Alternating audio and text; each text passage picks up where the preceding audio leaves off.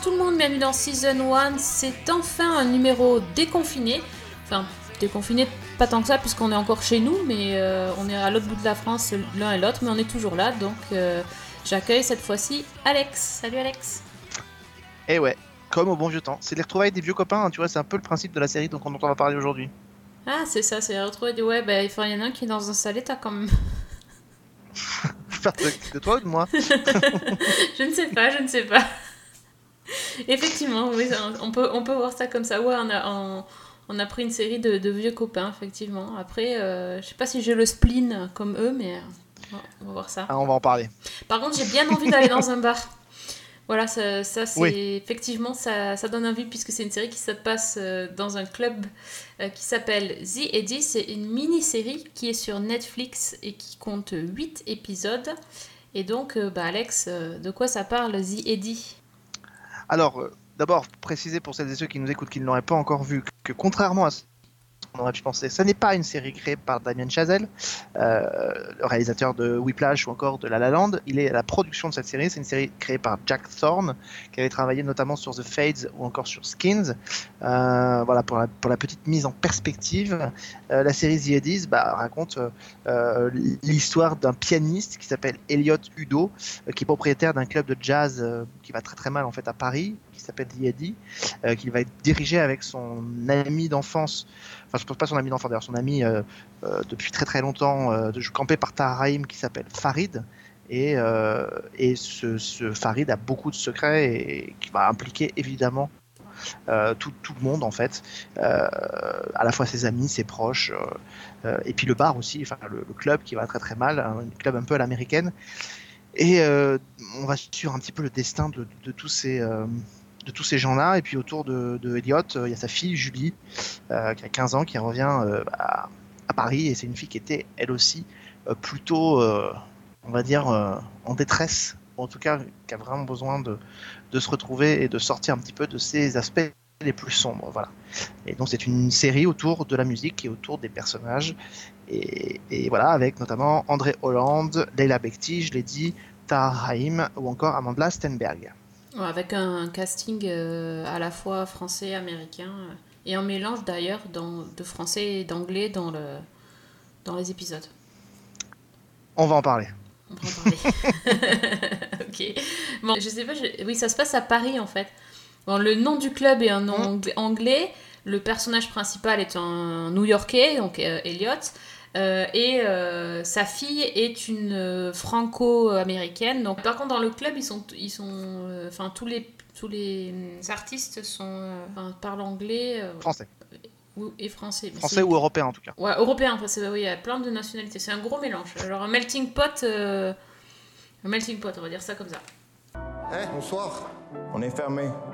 Hey, hey, hey, hey. I'm here for money. What's wrong with you? How much do we owe? Je sais pas. Your club has debts. Your club has big problems. On a mis tout ce qu'on Donc, est-ce que je peux dire que le pilote fait 1h09 Ouais, et je crois que le deuxième est pas très, pas Non, très. Enfin, les deux épisodes, les deux épisodes qui sont réalisés par Damien Chazelle, c'est-à-dire le 1 et le 2, font tous les deux autour d'une heure euh, 10. on, en- Non, mais enfin, on en parle ou enfin, jusqu'à combien de minutes il va falloir C'est pas possible. C'était long. Bah, c'est-à-dire que à partir, partant du principe que de toute façon le troisième est plus court, mais tout, aussi long, euh, c'est pas très grave en fait. Ok. Non, mais. euh, Ouais, non, j'ai pas trop suivi. J'avoue que je suis passée mais totalement à côté. La première fois que j'ai lancé la série, en fait, j'ai tenu 13 minutes. J'en pouvais plus. Bon, j'étais fatiguée, c'était un soir, machin, j'étais crevée. Je lance le truc, je me suis dit non, mais euh, dans 3 secondes, je dors quoi.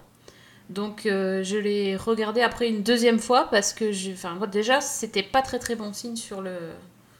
Voilà, et puis après, quand j'ai vu que ça dure 1h09, euh, je me suis dit que c'était une souffrance et que j'allais jamais arriver au bout des 8 épisodes. Ça, c'est clair.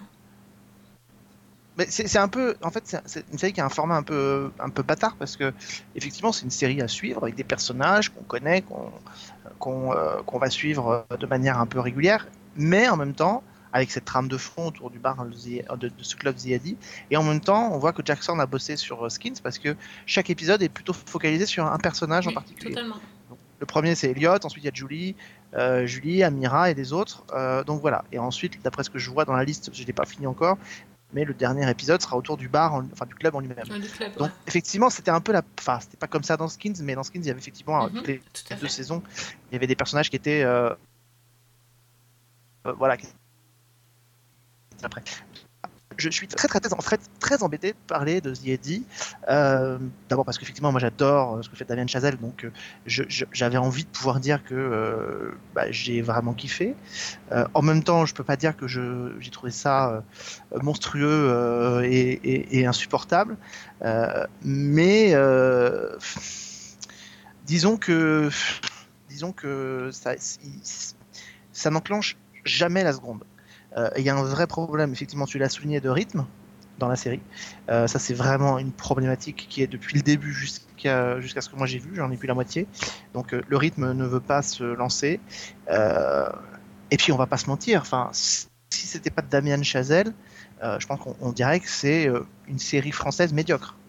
C'est pas une série, enfin c'est le paradoxe, c'est pas une série française, mais elle a tous les attributs d'une série française qui serait pas allée au bout de sa narration comme on l'a vu il y a encore quelques années. Euh, C'est-à-dire on a une espèce de série qui veut raconter des histoires de personnages, qui veut parler de la musique et qui en même temps a cru bon d'y mettre une dose de thriller à l'intérieur. Euh, voilà, et, puis alors les fausses, les fausses notes euh, s'en- s'enchaînent, on va peut-être y revenir, mais alors il y, a un- enchaînement de fausses notes dans le, pour une série sur la musique, c'est quand même un comble.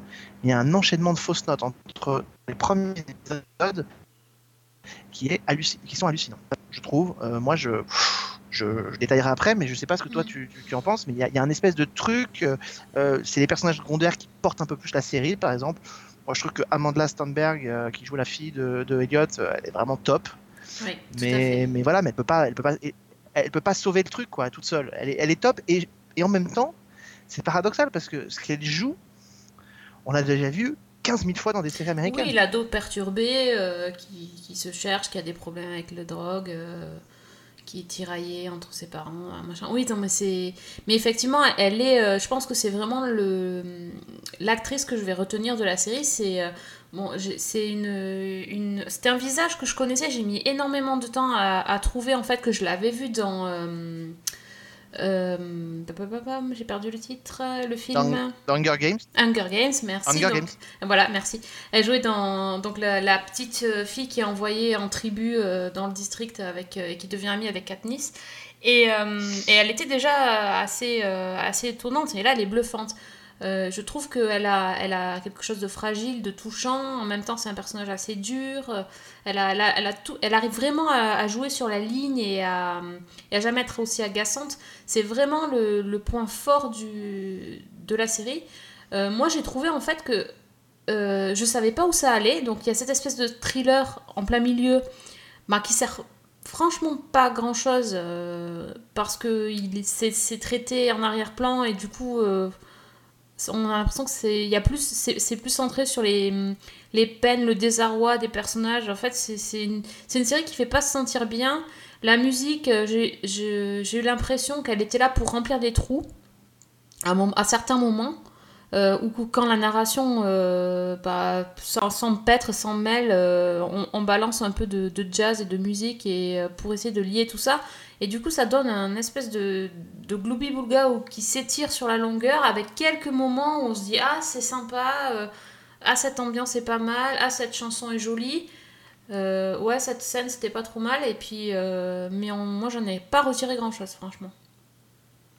En fait, la musique, elle est là pour euh, être la, soupape qui nous permet de passer d'une séquence déprimante à une séquence déprimante. C'est les seuls moments un peu lumineux, un peu joyeux, c'est la musique qui les apporte. Donc, euh, donc là, il y a quelque chose effectivement qui est très problématique, c'est que les personnages, alors je veux bien comprendre qu'ils aillent mal, mais les personnages tirent la gueule à longueur de temps. Mm. Euh, André Hollande, qui joue donc le rôle de Elliot, euh, on l'a vu dans, dans pas mal de séries, il était dans American Horror Story, il était dans, il a fait quand même pas mal de, de, de, de productions, mais dans cette série, alors il est pas mauvais, il est même plutôt bien. C'est quelqu'un que je trouve a, a beaucoup de charisme, mais euh, il tire la gueule tout le temps. C'est-à-dire qu'on on ne voit pas sourire. Enfin, c'est Ouais. infernal. Leila Bekti est paradoxalement plutôt pas mal. Moi, je l'ai trouvé vraiment pas mal aussi dans la série. Euh, je trouve qu'elle a, elle a vraiment une partition à jouer. Par contre, il y a un vrai problème de montage. C'est que pour distinguer les séquences qui sont des flashbacks et les séquences d'aujourd'hui, euh, c'est euh, c'est quasiment un- impossible. Il n'y a aucun traitement de photo, d'image, je trouve, de, de lumière qui permet de te dire tu es dans le passé, tu es dans le présent. Ce qui fait que tu passes d'une séquence à l'autre, tu sais pas si tu es dans le passé ou dans le présent. Tu finis par comprendre en rattachant les, les, les morceaux, mais c'est compliqué. C'est-à-dire Mm. que si t'es pas vraiment rivé sur ton écran, c'est difficile de savoir de- de- où tu es et surtout quand tu es. C'est surtout dingue pour une série qui, quand même, mise sur la plupart de, de ses billets sur euh, l'esthétisme, qu'ils aient pas travaillé ça, en fait. Ouais.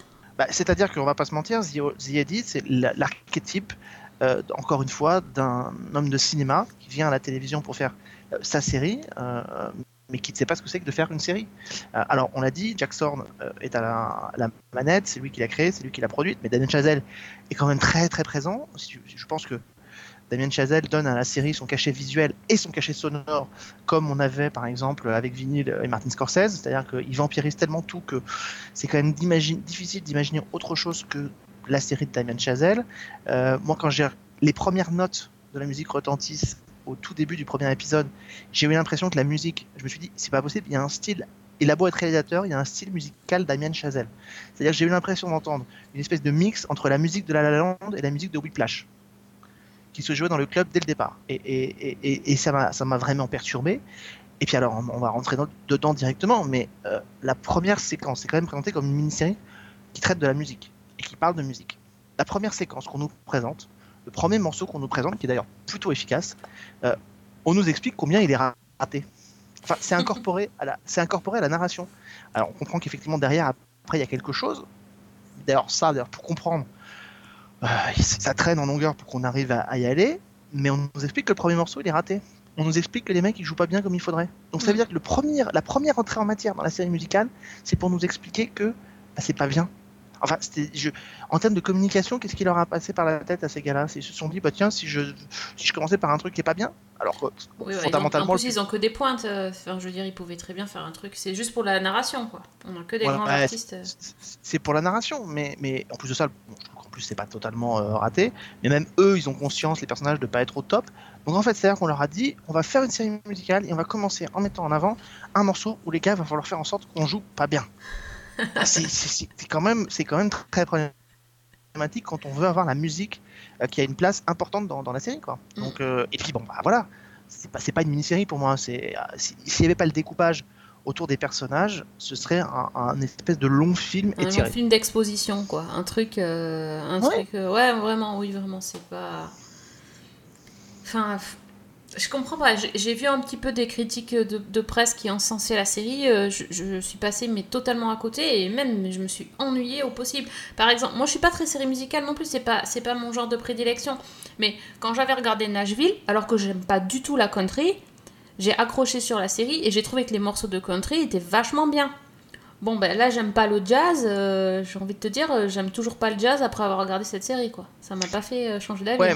Alors, à ceci près, deux choses. D'abord, c'est que quand on est dans Nashville, on a affaire à deux rockstars. Donc, heureusement que les morceaux sont efficaces et réussis, sinon on pourrait pas comprendre comment elles font pour oui. réussir. Elles envoient du, du bois et euh, euh, et puis surtout, c'était assumé d'être un soap et de pas être une série musicale. Là, c'est vrai que la musique, elle est mise, euh, elle est mise euh, au, au- au centre de la communication de, de.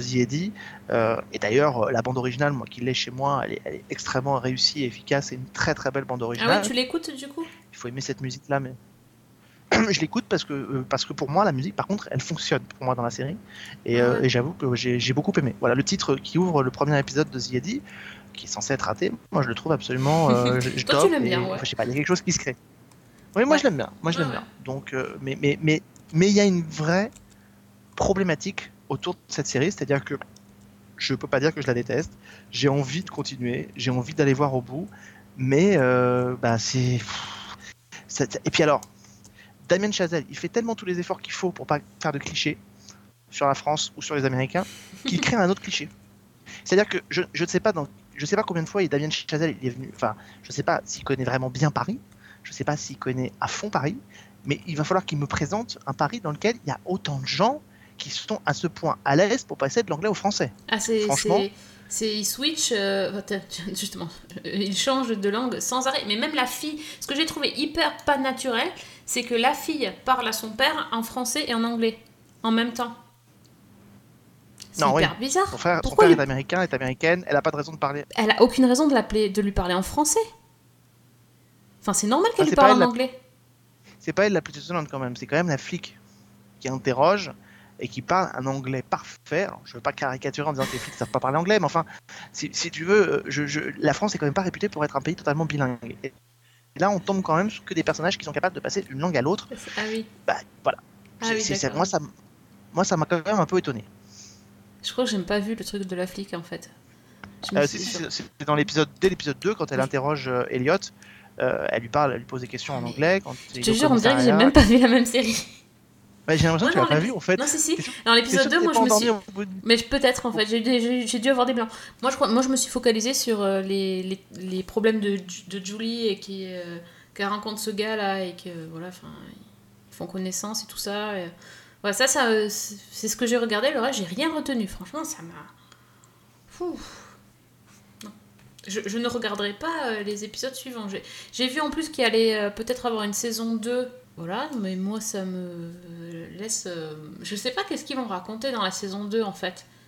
J'ai déjà l'impression qu'ils ont rempli euh, pour arriver à 8 épisodes. Qu'est-ce qu'ils vont raconter dans la saison 2 c'est- c'est- bah, ayant pas vu la fin de la saison, c'est compliqué de savoir s'il y a Mhm. possibilité d'une saison 2. Il y a toujours possibilité d'une saison Mais 2. bien sûr. L'avantage d'une l'avantage d'une série qui porte le nom d'un club, c'est qu'on peut étirer le concept et parler d'autres choses. On peut parler du club qui revit, qui revit ou pas, qu'on essaie de reconstruire ou pas. Qui...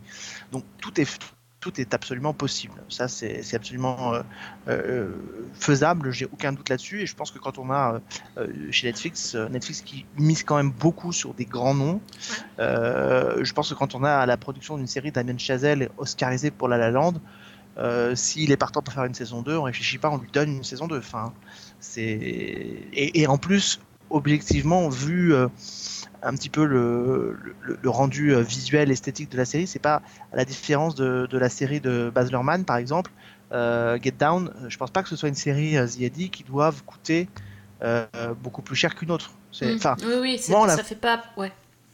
moi, en la voyant visuellement, elle m'a fait penser à certaines créations originales de Canal+, euh, à la fois dans la photo, dans la couleur, euh, voilà. Je, je, je- c'est très étonnant. C'est pas une série française, ça pourrait presque l'être. Genre Euh, Pigalle la nuit ou ce genre de, de production Et ben, et ben, et ben, c'est intéressant que tu dis ça parce qu'effectivement, dans les premiers, dans les premiers instants, j'ai eu un peu l'impression d'avoir des flashs qui me ramenaient à Pigalle la nuit. Mm. Ça, C'est extrêmement euh, bizarre que tu me le dises parce que, parce que voilà, dans le premier épisode, ça m'a, ouais. à plusieurs reprises, il y a eu des moments où je me suis dit, tiens, il y a un petit peu quelque chose. Alors, il n'y a pas l'onérisme depuis qu'elle la nuit, il n'y a pas toute cette espèce d'esthétisme, ce soin apporté euh, à l'image, etc. Mais, mais effectivement, je, je- je me suis retrouvé bras-le-bangué euh, dix ans en arrière dans, euh, à Pigalle, dans ben, le club tu l'as dit Paradise. 10 ans en arrière, quoi. En fait, c'est une série qui est pas moderne. Non, elle n'est pas moderne. Elle n'est pas moderne. Non, non, c'est pas une série moderne. La- Enfin, la série, euh, la série, je pense que ce serait passé totalement inaperçu s'il n'y avait pas Damien Chazelle dedans. Enfin, on va pas se, se men- se mentir. euh, c'est une série dont on a parlé. C'est une série qu'on a envie de regarder, qu'on a envie de tester parce que euh, c'est la, première incursion de Damien Chazelle dans une fiction Ouais, ouais, pour la vrai. télévision. Et Et moi, que, j'ai juste regardé parce que c'était le confinement, en fait. Ouais, mais mais mais, Tu mais vois, tu l'aurais pas, je mais pense tu que l'aurais j'aurais pas regardé. Je pense que Tu l'aurais pas regardé. Mais confinement ou pas confinement, s'il n'y avait pas eu Damien Chazelle, même s'il y avait eu le confinement, tu l'aurais peut-être pas regardé parce que de toute façon, c'est pas certain qu'on en aurait parlé. Donc, Non, euh, sûr, ouais. donc, euh, donc voilà. Donc euh, bon, c'est. Je, moi, je te dis, j'ai envie de voir la suite parce que j'ai envie de, de voir jusqu'où ça va aller. J'ai envie de voir jusqu'où ça va nous emporter. Encore une fois, moi, c'est Damien Chazelle, ça m'intéresse plutôt, euh, euh, plutôt bien parce que j'aime son travail. Après, euh, oui, il filme la musique dans, et les, les morceaux de musique dans, la, dans, la, dans les deux premiers épisodes de manière assez euh, virevoltante, à sa manière telle qu'on l'a vu faire. Alors, un peu plus dans Whiplash que dans La La Land, qui était un univers, un autre univers particulier. Euh, je crois que les deux derniers épisodes de la saison sont réalisés par euh, Alan Poole, qui avait travaillé notamment pas mal sur, euh, sur The Newsroom. Euh, euh, donc euh, voilà, en fait, les, les épisodes sont réalisés par pair. C'est ce que je suis en train de voir dans la Ah oui, deux par deux, d'accord. ok. Ils sont réalisés par pair. Les deux premiers sont Damien Chazelle. Les deux seconds sont par Ouda Benyamina, Laila Mara- Marachi, pardon, Marachi pardon, pour les 6 et 7, et Alan Poole euh, pour les, les deux derniers épisodes. Ah, en fait, ils ont euh, fait un film chacun. Ben, c'est un... Moi, mode alors, troll. Ouais, mais. C'est un peu ça. J'ai deux mais il y a heures un peu chacun. ce- Non, mais il y a un peu ce côté long film dans, Mm. dans, euh, qui, qui, qui est un petit peu problématique. Je j'arrive pas vraiment à savoir ce qu'elle veut, qu'elle veut nous dire. Bon, eh ben, c'est pas. C'est pas un carton plein, là, ce- cette, euh, cette série. Mais bon, sinon, si vous voulez vous faire votre opinion, bien sûr, donc c'est sur euh, Netflix. hein. On, l'a- on l'a dit, mais on le redit une fois. C'est sur Netflix. Fareed's involved in something, and I'm worried that they might try and do something.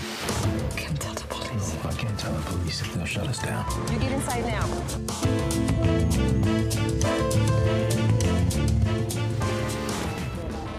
Et c'est rigolo, mais moi j'ai pris que des, des recommandations Netflix dans le bloc-notes. C'est bizarre ça. Ah non. Bah ouais, je sais Écoute, pas. en même temps, t'avais le temps, t'avais le temps. Ouais, en fait pas tant que ça, mais écoute, euh, en tout cas les séries, les séries Netflix, euh, elles ont l'avantage de pas avoir trop d'épisodes et d'être assez courtes, en tout cas celles que j'ai choisies, donc ça m'a permis justement d'avancer. Euh, bah si tu, si tu veux bien, je vais t'en parler d'une, justement, qui... Non, j'ai pas envie. Euh, sur laquelle euh, j'ai cliqué sans vraiment trop savoir euh, ce que j'allais voir, et j'ai pas du tout été déçue.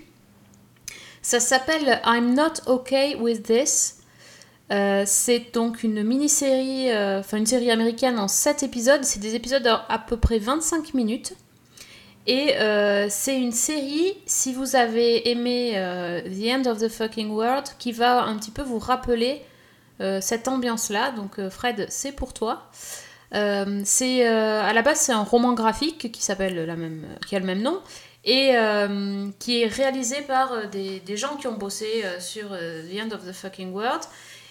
Et ça raconte l'histoire d'une jeune fille, d'une adolescente qui s'appelle Sydney, ou Sid pour, pour ses potes, euh, qui est hum, mal dans sa peau, qui est un petit peu euh, différente, qui se sent pas forcément intégrée, euh, qui a pas un physique d'Améri- d'américaine, d'adolescente américaine classique, plutôt, euh, plutôt coupe garçon, euh, habillée un peu large, enfin pas très, pas très entre guillemets féminine par rapport à ses camarades, on va dire, et qui va se retrouver à, hum, dans une situation pas banale, elle va avoir des... Enfin pas banale, tu vas me dire, on a déjà vu dix mille fois, elle va euh, sentir qu'elle a peut-être quelques pouvoirs qui, euh, qui arrivent, euh, qui sommeillent en elle en tout cas. Alors elle a 17 ans. Et, et elle voit que bah, y, a- des réactions autour d'elle un peu étranges. Si vous cliquez sur, enfin si vous voyez la miniature sur Netflix, euh, c'est assez hum, dérangeant. hein.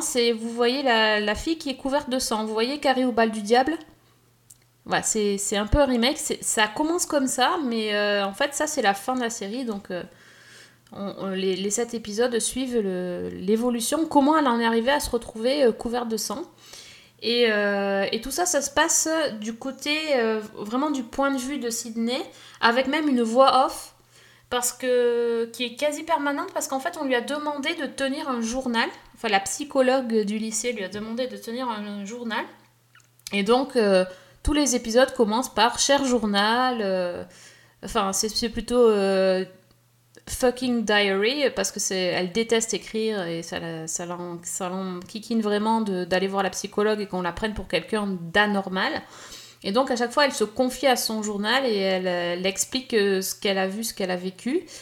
Euh, et, donc et surtout en fait on voit sa vie quotidienne avec sa famille assez compliquée parce qu'en fait elle a hum, elle vit seule avec sa mère et son frère. Des relations très compliquées avec la maman et, et puis quelques découvertes de sexualité aussi évidemment à cet âge-là, qui sont aussi déjà vues, notamment dans, dernièrement dans Sex Education, mais en, en beaucoup plus sage hein, quand même que, que dans Sex Mhm. Education. hein. On n'est pas... Ce qui est pas dur. voilà, c'est ça. Alors c'est c'est une série qui est très euh, assez sombre, mais avec des, des côtés euh, très ironiques et très sarcastiques, qui est américaine mais qui a des côtés très britanniques, et, euh, et qui est portée par une actrice qui est fascinante, qui s'appelle Sophia Lillis, qui est euh, une, une fille qu'en fait euh, j'avais remarqué dans euh, Sharp Objects où elle jouait la, La petite sœur? la, la petite fille, la Camille quand elle était jeune. Ah oui, ok. Elle, Mm. était, elle était incroyable. Euh, donc ça, ça je l'avais vraiment euh, remarqué dans cette série-là. Et, euh, et en fait, elle était aussi dans le film Ça, dans lequel elle joue aux côtés de Wyatt Olef, qui est aussi dans la série. Donc vraiment, c'est le même duo qui se retrouve là. C'est un duo qui est assez marrant. C'est celle qui jouait la, dans, dans ça, c'est celle qui jouait la, la fille, euh, la seule fille du groupe, c'est ça? Ah, moi, j'ai pas vu La ça. J'ai pas vu. Mais oui, elle est rousse. Oui, elle est rousse. Elle est rousse, Ouais, ouais, c'est ça. ouais. Et euh, Wyatt Olef, donc comme comme j'ai pas vu ça, je sais pas, mais lui, il était, euh, il faisait dans les Gardiens de la Galaxie, il joue ou dans, oui, dans les Gardiens de la Galaxie, il joue euh, Quill jeune. D'accord. ouais. Ouais, c'est des, têtes qu'on a vues, vraiment dans des, dans des gros, dans des, dans des films comme ça, et ils sont euh, absolument euh, géniaux. Il a un côté côté vestimentaire, un peu côté Screech. Euh, des- voilà, hein, c'est assez magique. Et donc voilà, enfin, franchement, j'ai euh, bah, j'ai tout vu. Le- les sept épisodes, ça, ça se tient euh, tout. On, on sait comment ça commence, ça, ça part en flashback, donc euh, bah, on, a, on a toutes les réponses à la fin. Et euh, c'est vraiment une, une belle, belle découverte, j'ai beaucoup aimé. Je m'appelle Sydney. Je suis une fille blanche de 17 ans, sans intérêt. J'ai rien de spécial. Youpi Ça t'aidera à canaliser tes humeurs. Je m'emporte facilement. Je voudrais pas, mais ça se déverse tout seul. Voilà, je redis le Très titre, bien. en fait, c'est I'm not okay with this. Très bien. Voilà, donc je vous conseille vivement. Voilà. Alors, est-ce que tu as quelque chose à nous proposer, toi? Oui, oui, oui, bah oui, oui, oui, je vais vous proposer des petites choses. Euh, je, vais vous, je, je vous conseillerais de rattraper une série euh, qui euh, a été diffusée il y a quelques semaines sur Arte. Euh, vous avez peut-être vu en 6 fois 52 minutes qui s'appelle Dérapage, euh, qui est un thriller euh, avec notamment Suzanne Clément et Eric Cantona dans le rôle principal. On a Alex Lutz aussi qui est dans cette série. Tu l'as vu non ou pas? Non, mais Fanny en a parlé, ouais, elle l'a conseillé aussi. Donc, toi aussi, t'es. Ah ben moi j'aime beaucoup. Ça t'a beaucoup Moi, plu? Ouais.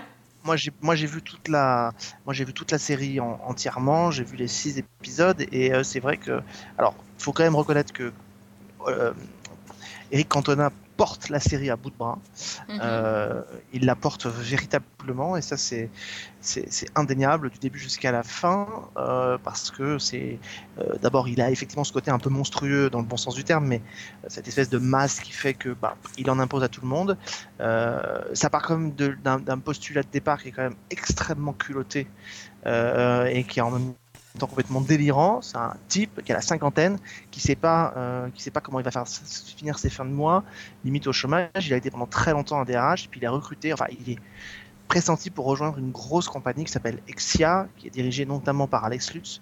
Une grosse compagnie un peu style 440. Enfin voilà, on est dans du gros, euh, dans du très gros lourd, et puis qui décide de recruter ses futurs DRH. Il fait partie des candidats, pense-t-il, et euh, pour ça, l'entreprise va simuler une prise d'otage sur ses cadres pour voir comment ils réagiraient face à la pression, savoir s'ils vont trahir leur entreprise, et puis bah, c'est les, futurs candidats DRH qui doivent euh, souffler aux, aux faux preneurs d'otages euh, les questions euh, à poser pour essayer de tester le, personnel de l'entreprise. Ça part dans des, dans des, dans des extrêmes assez forts, euh, puisqu'il y a effectivement le début de la série qui est consacré à cette partie euh, prise d'otage. Il y a une autre partie de la série qui se passe notamment en prison. On va découvrir un petit peu la pression de la prison. Euh, euh, en même temps, il y a le fil conducteur parce que évidemment, euh, il y a un twist qui survient euh, à la moitié de la série euh, qui rebat toutes les cartes de ce qu'on a vu depuis le début. Et puis il y a la fin de la série qui est consacrée plutôt au procès. Et voilà. Et alors évidemment, bon, la partie thriller est pas toujours très bien maîtrisée. Ça part et puis des fois ça, on sait pas pourquoi ça va pas revenir et puis ça reviendra quelque part plus tard dans la saison, à la fin et puis bon. Mais globalement, moi j'ai passé un, excellent moment avec, euh, avec cette série. Euh, la toute dernière séquence euh, laisse présager une suite qui pourrait être passionnante, comme si la première saison de Dérapage était en fait. bah, comme si Dérapage, ça pouvait être un peu une traduction française à notre manière de ce titre américain d'une série que vous connaissez peut-être, euh, qui, pourrait traduit par euh, euh, devenir mauvais. Voilà, qu'est-ce qui se passe? Ben voilà, on a un peu l'impression de voir une espèce de- de- d'alternative française à Breaking Bad. Et puis, bah en fait, bon, peut-être qu'il y aura pas de suite parce que d'après ce que j'ai compris en parlant avec Arte, euh, c'est pas forcément un projet qui ait une suite, ce qui est dommage parce qu'il y a un vrai cliffhanger en fin de saison. Mais euh, voilà, moi j'ai pris beaucoup de plaisir à découvrir cette mini-série de 6 épisodes et, et voilà, et ça a été un vrai, euh, un, un vrai coup de cœur de ce, de ce printemps, de ce printemps-là. Ouais, ça, ça avait l'air très sympa. Même j'ai vu la bande-annonce, ça a l'air punchy. euh, et ouais, c'est un truc qui me plairait bien, je pense. Vraiment. Ouais, ouais, et puis c'est, amoral au possible, c'est-à-dire Ah oui. que, enfin, il y en a pas, Forcément. il y en a pas un. Il n'y en a pas un qui est moral dans cette histoire. Euh, Il y a des archétypes de, de, de rebondissements et de twists qu'on pourrait retrouver dans, dans des séries comme Prison Break ou La Casa des Papel. Et puis il y a un peu de, il y a un peu aussi de, évidemment de critique euh, du, du capitalisme à outrance. Alex Lutz, en patron euh, d'une entreprise du CAC 40, est absolument savoureux, même si il cabotine beaucoup et il en fait parfois un peu beaucoup. Euh, mais il a des séquences, notamment dans le dernier épisode, qui sont, euh, qui sont géniales. C'est-à-dire que dès qu'on pense que quelqu'un va gagner, euh, bah, il gagne jamais vraiment. Il y a toujours quelqu'un qui s'arrange pour lui faire comprendre que, bah, en fait, euh, c'est pas aussi simple que ça. Et que ce soit un gentil ou un méchant, entre guillemets, dans la série, euh, on gagne jamais vraiment totalement. Un DRH. Et après 6 ans de chômage, la condamnation à des jobs minables et à l'humiliation permanente. J'ai réussi le test. Les choses vont s'arranger. Comptez virer combien de personnes à Beauvais 1250. Pour conduire ça là-bas sans faire de vagues, il va nous falloir quelqu'un de très solide. Ce qu'on doit tester, c'est leur résistance à la violence, la vraie violence. Je vous propose une prise d'otage. Ouais, c'est c'est à voir. Et puis c'est sur, c'est dispo encore sur arte.tv de toute façon. Euh, oui, alors il y en a peut-être pas forcément encore pour très très longtemps, mais je crois que c'est dispo jusqu'à la fin du mois, il me semble. Ok, faut, Donc, se, dé- faut se euh, dépêcher. Ok, Exactement. ok, très bien. Euh, moi de mon côté, j'ai euh, continué sur Netflix une série que j'avais euh, bien aimée l'année dernière qui s'appelle Dead to Me.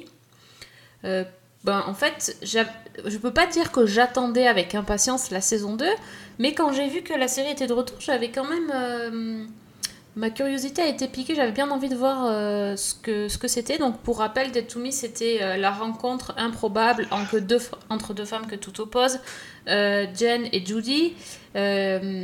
L'une a perdu son mari dans un tragique accident de voiture, l'autre est au courant car euh, elle est vraiment responsable de cet accident de voiture.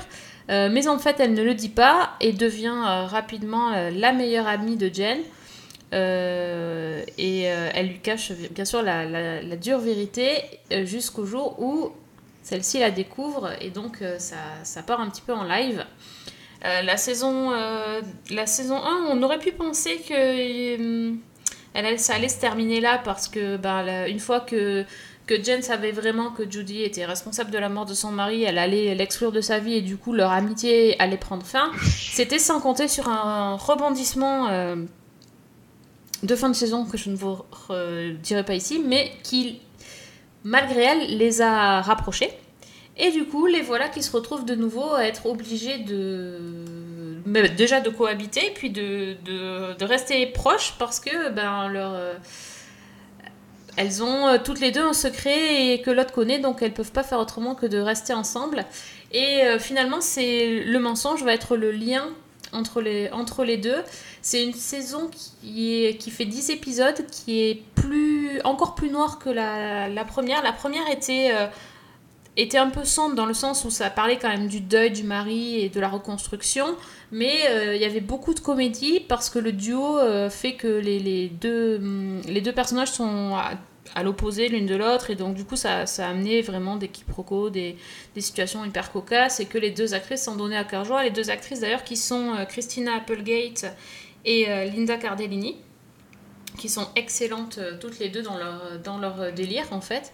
Et là c'est beaucoup plus dark et, et vraiment ça parle de encore de deuil mais encore plus et surtout de culpabilité.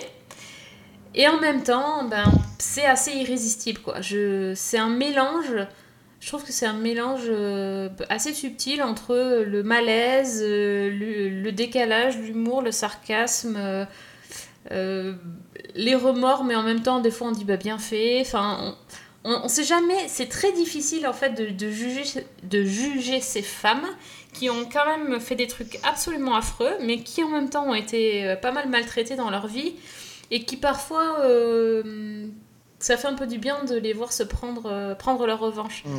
Je sais pas si Mm. c'est très très clair. Et en plus, ils s'amusent avec un nouveau code. euh, qui- enfin, il y a un ressort dramatique, un énorme twist dans la saison 2. euh, qui n'a rien à envier au pire twist des soap opéras. Mais je pense que c'est totalement fait exprès parce que c'est dans le délire. Donc voilà, c'est assez savoureux, je trouve, quand même, euh, Dead to Me. I thought Judy wasn't gonna be in our life anymore. Guess you guys can't stay away from each other, huh? Oh, um, no, How are we supposed to figure out what to do with a dead body? I don't know. Très bien. Voilà, j'ai vendu du sop. Ouais, pas vu, ben. Le ressort sopi- Ouais. sopistique, je sais pas si ça existe ce mot, mais je l'invente. Euh, pour, pourra te plaire, Hmm. je pense. Te fera sourire en tout cas. Écoute, j'essaierai d'aller voir, euh, j'essaierai d'aller voir ce qu'il en est. Ah. Euh, une, une, une- euh, pour moi, pour finir, une série dont tu serais l'héroïne, ça t'intéresse? Ah ben carrément.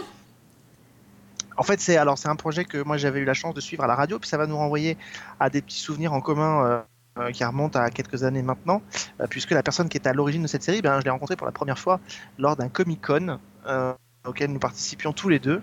Et- D'ailleurs, le- la personne qui me l'a présenté était avec nous sur le plateau Comic Con euh, où nous étions euh, tous ensemble, près du camion, du vieux camion. Je sais pas si tu te souviens, Sophie. Euh, Uh-huh, Attends, parce que là, ma mémoire est, assez. euh, oui. quand on avait ce camion, Oui, ce oui, oui, je me souviens, oui, No, Watch et que nous étions là, il y avait, il y avait, une- on avait notamment, on avait Carole, on avait, on avait Pascal qui était là, Oui. et puis on avait, on avait aussi Marie qui était avec nous, Marie Bouvet, Oui. qui était venue. Elle nous avait présenté un jeune homme qui s'appelle Damien Maric, euh, à l'époque sur le Comic Con. Damien Maric qui euh, a une boîte de production qui faisait de la post-production de séries, notamment sur Empreinte criminelle pour France Télévisions. Et c'est lui qui avait réalisé pour Internet en 2012 une série qui s'appelait La dernière série avant la fin du monde. Ah oui. Euh, qui était tourné au dernier bar avant la fin du monde à Paris. Voilà, Oui. pour resituer un petit peu.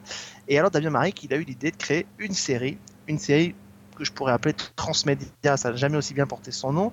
C'est une série qui démarre en, en 2018 sur les réseaux sociaux. Euh, régulièrement, pendant plus d'un an, sur les réseaux sociaux, il va poster des photos, des plans, des cartes, des dessins, euh, qui renvoient tous à une seule direction et à une seule intrigue. Euh, un petit village dans le centre de la France, un petit village qui s'appelle Malfos, qui est un, village dans lequel, depuis très longtemps, il se passe des choses un peu lugubres. Euh, c'est un village qui, au XVIIe siècle, avait été euh, habité par un type qui était adepte de satanisme, euh, qui avait d'ailleurs donné son nom à la bâtisse qu'il avait fait construire, qui s'appelait Nathanael Hunt- Huntington, pardon.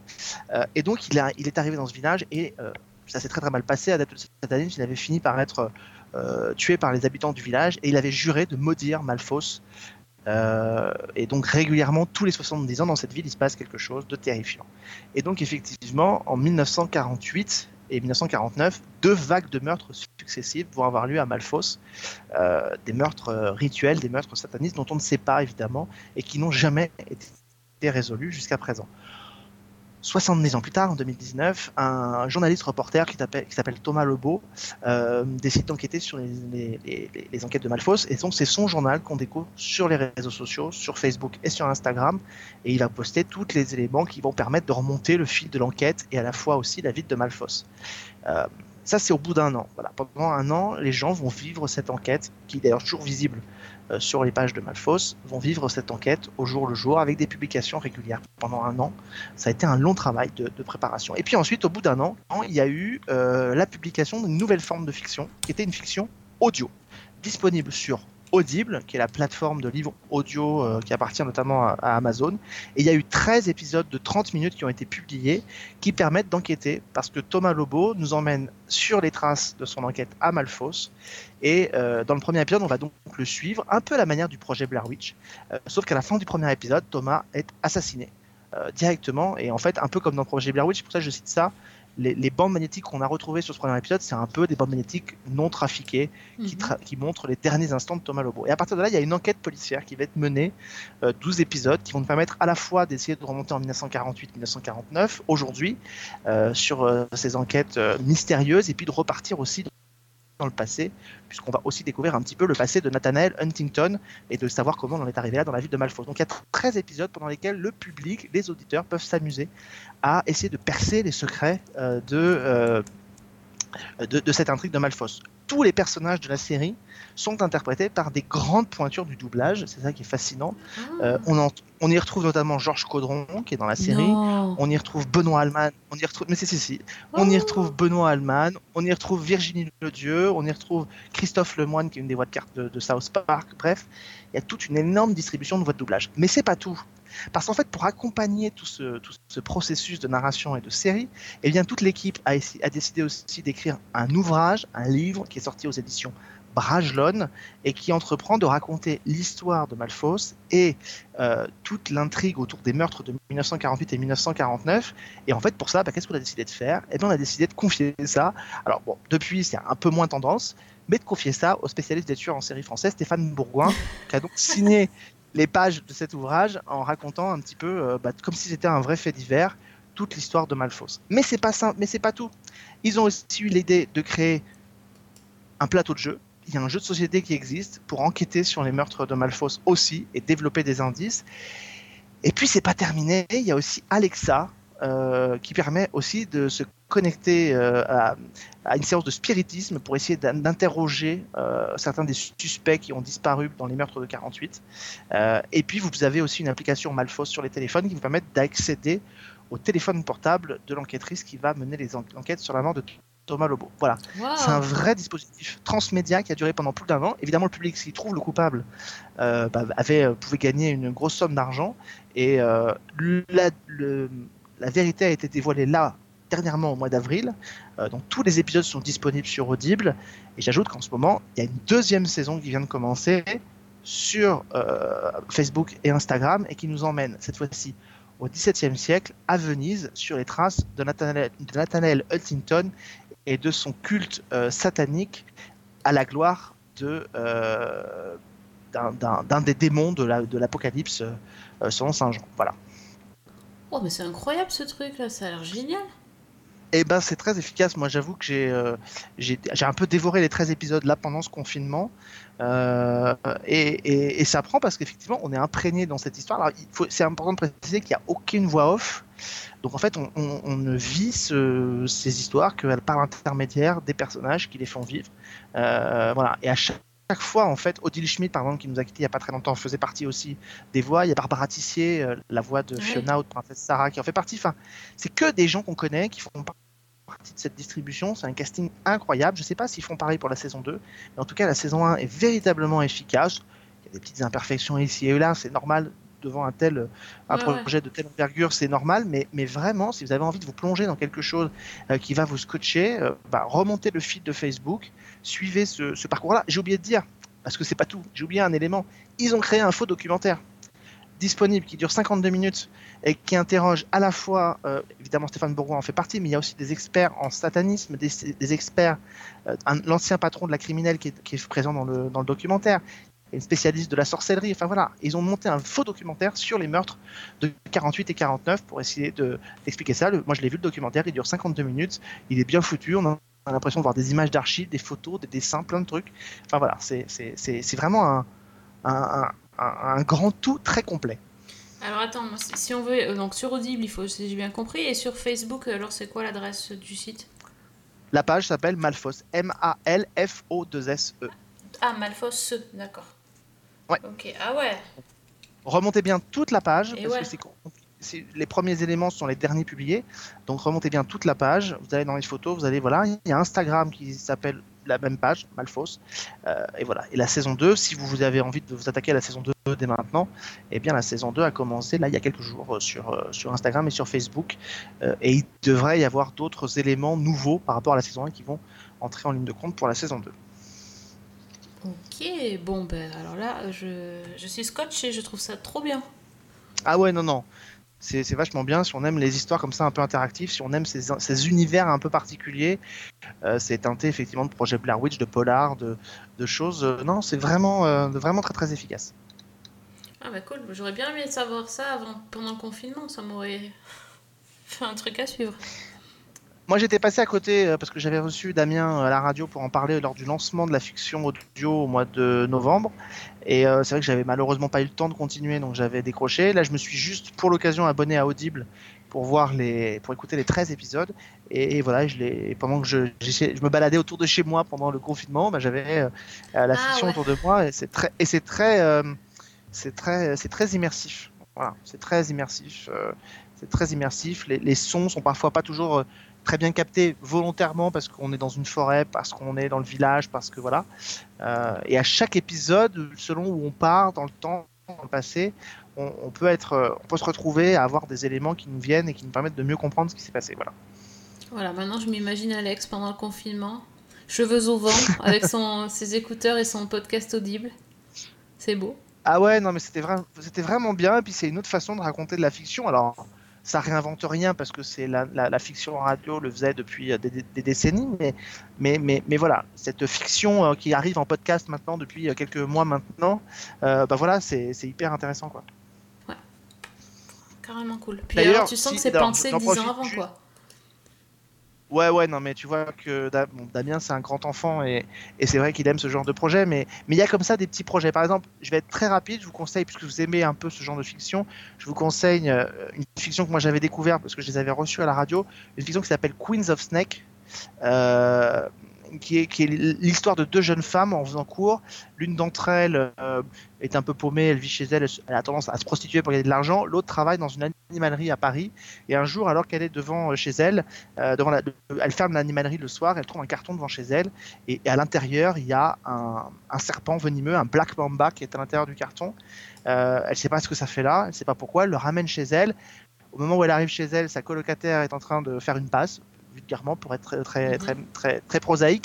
Le, le type qui sort de la chambre euh, est un peu éméché, un peu, un peu abîmé, etc. Et il provoque un peu, il ouvre le, il ouvre le carton et évidemment le, Black Mamba s'était échappé de, son, de sa cage et le mort. Black Mamba étant un serpent ultra venimeux, Oui. le type est mordu effectivement, euh, va mourir.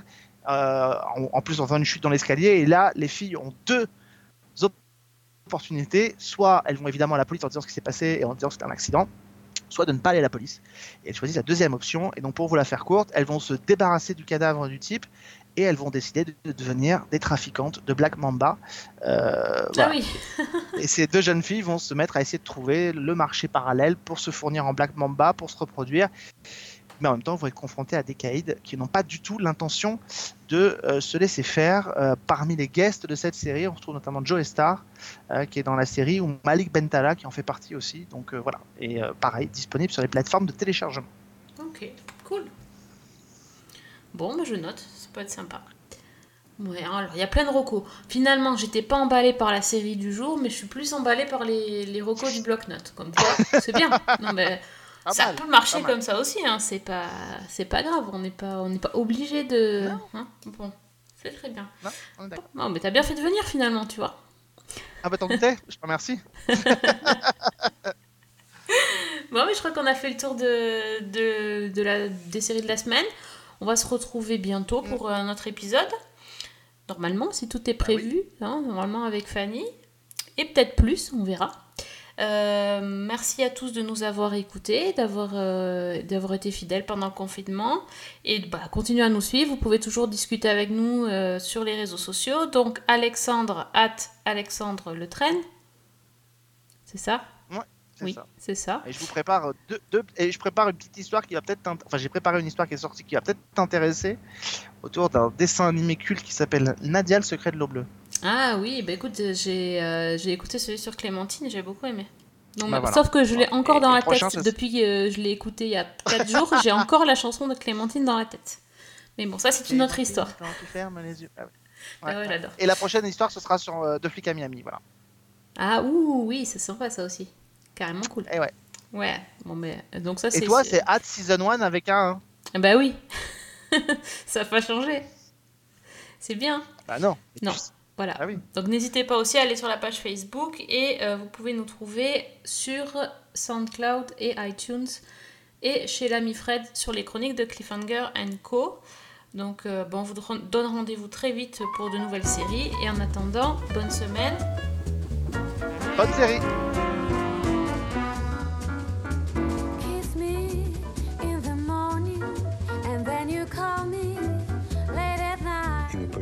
romantic tonight. First time I've seen my clothes.